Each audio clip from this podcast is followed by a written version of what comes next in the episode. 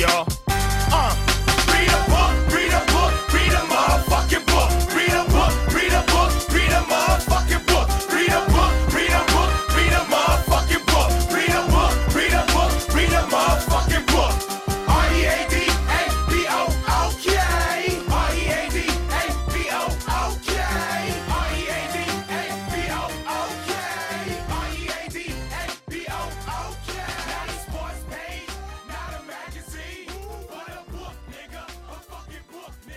Bem-vindos a mais um diário de leitura. Eu sou Patrícia Catarolo e vou contar pra vocês um pouquinho o que eu andei lendo, o que, que eu estou lendo, o que, que tá aí na minha lista pra ler ainda esse mês. Pra quem tá acompanhando os meus diários, vocês já devem, vocês devem lembrar que eu estou fazendo meses temáticos de leitura esse ano. É, já comentei que eu não sei se eu tô gostando tanto assim, mas estou seguindo as leituras, não é mesmo? E pra julho, que é o mês que a gente começa agora, o tema é contos, ensaios e crônicas. Então eu vou contar um pouquinho do que eu andei lendo. É, eu terminei recentemente, eu já comentei do Capek, né, que foi o primeiro livro que eu li, que teoricamente seria de julho, mas aí eu queimei alargado um pouquinho porque eu queria ler uma coisa mais leve. É, gostei muito, tô conversando aí com o Caio sobre a gente falar especificamente do Capek em um episódio do podcast, eu acho que vale a pena. Ele é um autor tcheco muito pouco comentado aqui no Brasil, pelo que eu andei vendo, então talvez seja muito legal a gente poder falar para vocês um pouquinho sobre esse autor. É, o livro que foi lançado aqui pela editora 34 é um livro curto e os contos são muito curtos e muito divertidos e muito interessantes. Então eles foram muito além do que eu esperava. Eu acho que daria aí um bate-papo é, bem legal com o Caio. Então vamos ver se sai. É, eu terminei de ler Cenas Londrinas da Virginia Woolf. É, eu nunca li Virginia Woolf na ficção, por algum motivo, preciso remediar isso urgente, mas eu já li muito os ensaios dela. É, a não ficção dela, para mim, é muito interessante. É, Cenas Londrinas, uma boa obra, foi lançado pela, pela José Olímpio, é uma edição boa. São cinco, basicamente cinco ensaios dela sobre o que ela vê em Londres, né? A cidade natal dela, que ela gostava bastante. Tem um texto de introdução que eu achei muito bom, que é. Fala muito da, da versão, vamos dizer, nacionalista de Virginia Woolf, né? Então ela acreditava, por exemplo, que ela, ela ia para os portos, né? Ver os navios, aqueles grandes navios chegarem do mundo todo em Londres e no Tamisa, e ela, e ela acreditava que a compra do Reino Unido de produtos de fora é, ajudava o mundo a crescer, a, a, né, a prosperar. Ela não tinha muita noção que existia aí uma questão de colonização e, e tudo mais envolvido. Então é, é muito interessante ver que Virginia Woolf era muito aberta e muito atualizada para alguns temas, mas não para todos. Enfim, preciso ler mais. Gostei do livro, achei bom. Não achei incrível, mas achei bom. A visão dela de Londres é uma visão muito bonita, é um pouco romanceada, mas não deixa de ser interessante. E terminei O Mestre e Margarida, do Bulgakov, que eu comecei a ler no final de janeiro e enrolei pra ler um pouquinho, assim, acabou, né, é um livro de 400 e poucas páginas. Teoricamente não é um livro difícil de ler, É, acho que muita gente quando pensa em literatura russa, automaticamente imagina livros muito difíceis, talvez que Dostoiévski pode ser um pouco mais complicado, mas Bulgakov não é difícil. Esse já é o segundo livro que eu leio dele. Eu li Os Ovos Fatais, é, acho que ano passado, se eu não me engano, que é uma ficção científica muito boa, tem muita crítica ao comunismo, tem muita crítica aos críticos da ciência, tem muita coisa interessante em Os Ovos Fatais. É uma, é uma novela bem curtinha. E O Mestre e Margarida é um clássico, né? Acho que a gente ouve falar muito disso. E o que me chamou a atenção no livro é a forma como ele fala de religião. Porque essencialmente, é, eu não vou resenhar o livro no Poderoso, mas essencialmente o livro fala muito dessa questão. Ele apresenta o diabo e seus comparsas, vamos dizer assim, e eles vêm pra nossa dimensão, talvez eu possa dizer, pra fazer um baile, e aí eles trazem a Margarida, eles trazem o mestre dela. Enfim, é uma viagem de verdade. Eu achei um livro muito interessante, muito divertido de ler e muito subversivo. Então eu entendo porque o Bulgakov tem certa fama, ou teve certa fama, quando ele tentou lançar seus livros na Rússia. Ele não é um, um autor como o Dostoiévski, né, que vai talvez falar um pouco da vida na Rússia, mesmo que seja pra criticar levemente. Ele é um autor que vai criticar muito abertamente algumas coisas. É, é difícil você não achar esses paralelos nas histórias do Bulgakov, sabe? É, gostei muito. Bulgakov, talvez, com essas duas obras, tenha se tornado um dos meus autores russos preferidos. assim. Eu gosto muito de Dostoiévski, quero ler mais Dostoiévski, acho que todo mundo precisa ler Dostoiévski. E se vocês acompanham o nosso podcast, vocês já ouviram Caio falar sobre a experiência de ler Os Irmãos Karamazov, que ainda não li, mas já fiquei animadíssima para ler. É, acho, acho fundamental a gente ler Dostoiévski, mas eu também acho fundamental a gente sair um pouco do russo Dostoiévski, sabe? Então ler um pouco os outros autores que foram lançados antes ou depois dele. E não só isso, os autores, digamos, do leste europeu como um todo, né? O Capek é um outro exemplo. Então acho que valeu muito a pena, foi uma leitura muito incrível e quero ler mais Bulgakov. Só isso que eu sei na minha vida. E aí, depois que eu terminei esses livros, eu peguei O Demônio do Meio-Dia, Uma Anatomia da Depressão, do Andrew Solomon. Eu comecei a ler esse livro, ele tem 600 e poucas páginas. É, eu comecei a ler esse livro no final de fevereiro, que no meu mês de não ficção, porque é um livro. O Solomon, ele é um jornalista, né? Ele já escreveu muitos textos, aliás, muito bons para The New Yorker. E aí, é, na década de 90, se eu não me engano, ele escreveu um texto sobre depressão. Ele sofre de depressão, a mãe dele se suicidou por causa da depressão. E ele já teve episódios de depressão muito, muito fortes, daquele que ele não conseguia sair da cama para fazer xixi, por exemplo. Ele precisava ser carregado até o banheiro. Então ele já sofreu muito, né, esses episódios muito profundos de depressão. E aí, ele escreveu esse texto para The New Yorker, que foi um sucesso. É,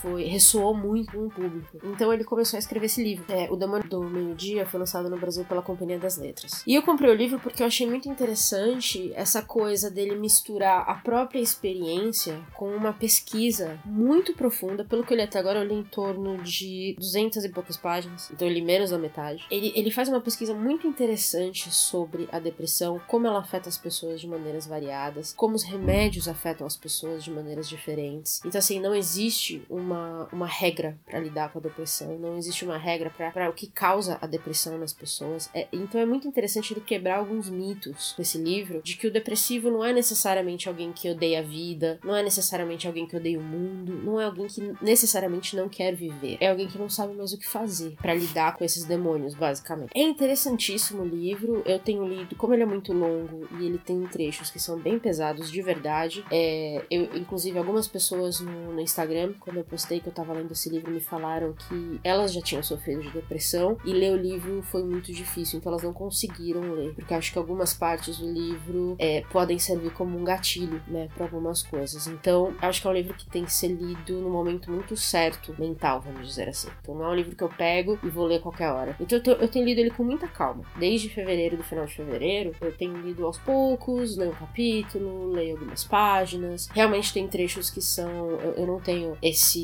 diagnóstico, mas é, é, tem alguns trechos que são muito tristes e são muito pesados realmente. Então, eu não diria que é um livro para você sentar e ler num dia só, até porque são 600 páginas, mas é, é um livro para você ter ali do lado e, e, ler de vez em quando. Eu acho que é, é interessante.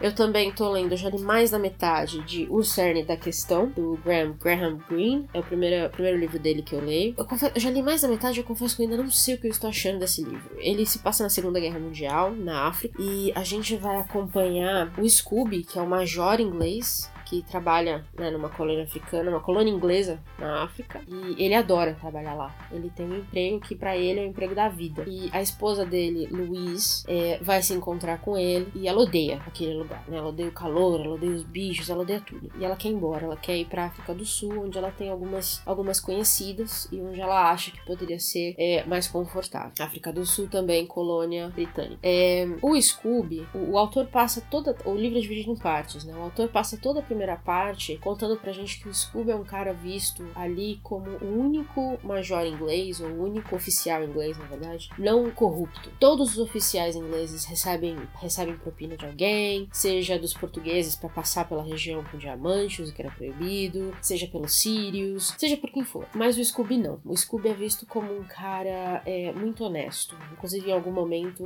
um dos personagens diz que ele é honesto demais para sobreviver, o que é interessante. Então, o, o Scooby ele é colocado nessa primeira parte como esse personagem acima do bem e do mal, né? Então ele é ele tá preocupado muito com a felicidade da esposa, ele se sente responsável por ela e ela tá infeliz, então isso deixa ele muito mal. E o problema é que para mandar ela para África do Sul, ele precisaria de muito dinheiro, dinheiro que ele não tem. Então aqui está o nosso o primeiro problema dele, é lidar com a responsabilidade que ele sente pela felicidade da esposa que, que está muito mal e a falta de dinheiro, porque ele é um major que é sempre ele é sempre jogado para escanteio Então sempre que tem uma promoção, outro, outro oficial é eleito. Então assim, ele é muito honesto e isso tá começando a, como ele não participa, né, da bagunça, ele sempre é jogado pra, de lado. E isso agora tá começando a mostrar os seus reais efeitos. Então ele tá nessa encruzilhada entre aceitar um suborno para poder fazer a mulher dele feliz ou não aceitar esse suborno e, e, permitir que ela viva uma vida que ela realmente não aguenta mais viver. É, eles têm uma, um trauma de família, eles perderam uma filha, muito pequena ainda, se eu não me engano, acho que ela tinha 3, 4 anos quando morreu. Então tem, tem ainda esse pano de fundo na história. E chega um novo oficial chamado Wilson que se apaixona pela Louise de uma, de uma forma, eu vou dizer, babaca, de verdade. E aí, quando eu terminar o livro, eu conto um pouco mais para vocês de por que eu achei isso babaca, mas esse particular relacionamento é completamente ridículo. Então, isso tá me deixando um pouco cabreira com o livro, é, um pouco irritada, de verdade. Mas eu vou terminar de ler. A questão, de verdade, eu até postei no Instagram uma foto do livro e falei assim: como é que pode um livro que eu não sei se eu estou gostando, mas eu não consigo parar de ler? Porque a escrita do, do Green é muito boa. Então, eu vou dar esse, esse, esse crédito. A escrita dele é muito boa. Então, você lê o livro com muita leveza, é né? muito rápido, vamos dizer assim, muito fluido. Apesar de eu estar achando a história um tanto tosca. Mas vamos ver o que vai acontecer. Então, como eu disse, eu já li um pouquinho mais da metade. Então, sei lá, talvez, talvez me surpreenda, não sei. E um outro livro que eu comecei ontem, então eu tô bem no comecinho ainda, não posso dizer muito sobre se é bom ou não é. É o Notícias, Manual do Usuário, do, acho que é Alain de Botton, que fala, não sei, corrijam-me se eu estiver errado. Mas eu li, eu li os, os textos de introdução e tô achando muito interessante, porque nada mais é do que uma obra que busca questionar a forma como nós lidamos com a notícia, né? Então, a notícia no Brasil, por exemplo, tomou lugar, é, a televisão principalmente, tomou o lugar da leitura, tomou o lugar do rádio em alguns momentos. Então a gente está sempre lendo a notícia ou recebendo a notícia do ponto de vista de quem está dando a notícia. E acho que é, acho que todo mundo sabe que um dos grandes problemas que a gente tem não é não é que a notícia é enviesada, é que as pessoas não conseguem perceber o viés. Porque de fato, se você parar para pensar, tudo é enviesado, né? Todos nós temos um ponto de vista. Então é muito difícil você ser 100% isento, 100% não tocado por certas certas coisas. Mas o que é importante quando a gente lê uma notícia ou a gente recebe uma notícia é entender o viés por trás dela, é questionar esse viés e tentar realmente chegar no centro do que é a notícia. Então eu acho que isso o brasileiro faz muito mal e na verdade o que o, o Alain fala é que o mundo tem, tem caminhado para uma péssima interpretação, não só de texto, mas de tudo, uma péssima interpretação de contexto, uma péssima interpretação de momento. Então é, é uma questão mais global. Então ele quer destrinchar um pouco isso. Então achei a premissa incrível do livro. Esse vai entrar de julho já, né? Porque são ensaios. Então eu tô ansiosa para ler esse livro, porque eu acho que é uma conversa relevante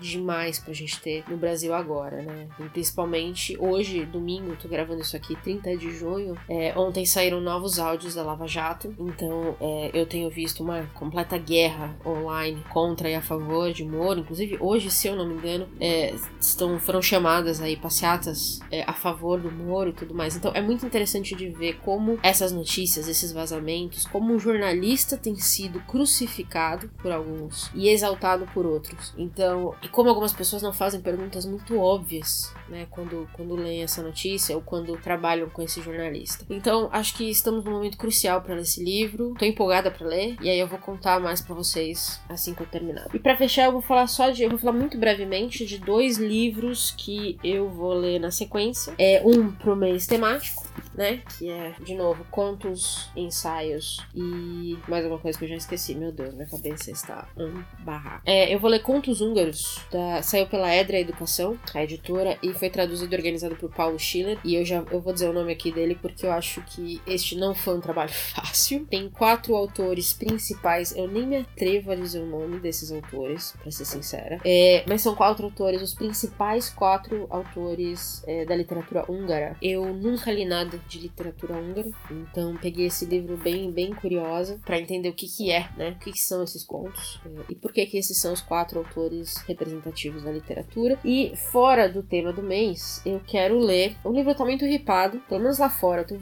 visto muita gente falar bem do livro é, e eu tô, eu tô animada para ler, que é o Circe, da Marilyn Miller. Foi um livro, virou, foi best-seller do New York Times e, e é uma releitura da Feiticeira da Odisseia de Homero. Eu não, eu não li muito mais mais sobre o livro. Eu gosto de pegar meus livros e ler assim, sabendo pouquíssimo sobre eles. E aí ser surpreendida positivamente, esperamos, durante a leitura. Então eu quero muito ler isso, tenho visto coisas boas sobre ele. E é uma recontagem de, um, de, uma, de uma personagem que me interessa. Então vamos ver se é bom mesmo. E aí eu conto para vocês também, assim que eu terminar de ler. Ele saiu pela Planeta. E é isso. Esse é o meu diário de leitura. Daqui 15 dias eu tô de volta para contar os resultados dessas leituras. Talvez discutir um pouco mais algum dos temas principais. E fiquem de olho aí nas redes sociais do Poderoso. Eu tô postando esse mês, portanto, eu vou postar livros e recomendações dentro do tema. E volto logo menos. E tchau!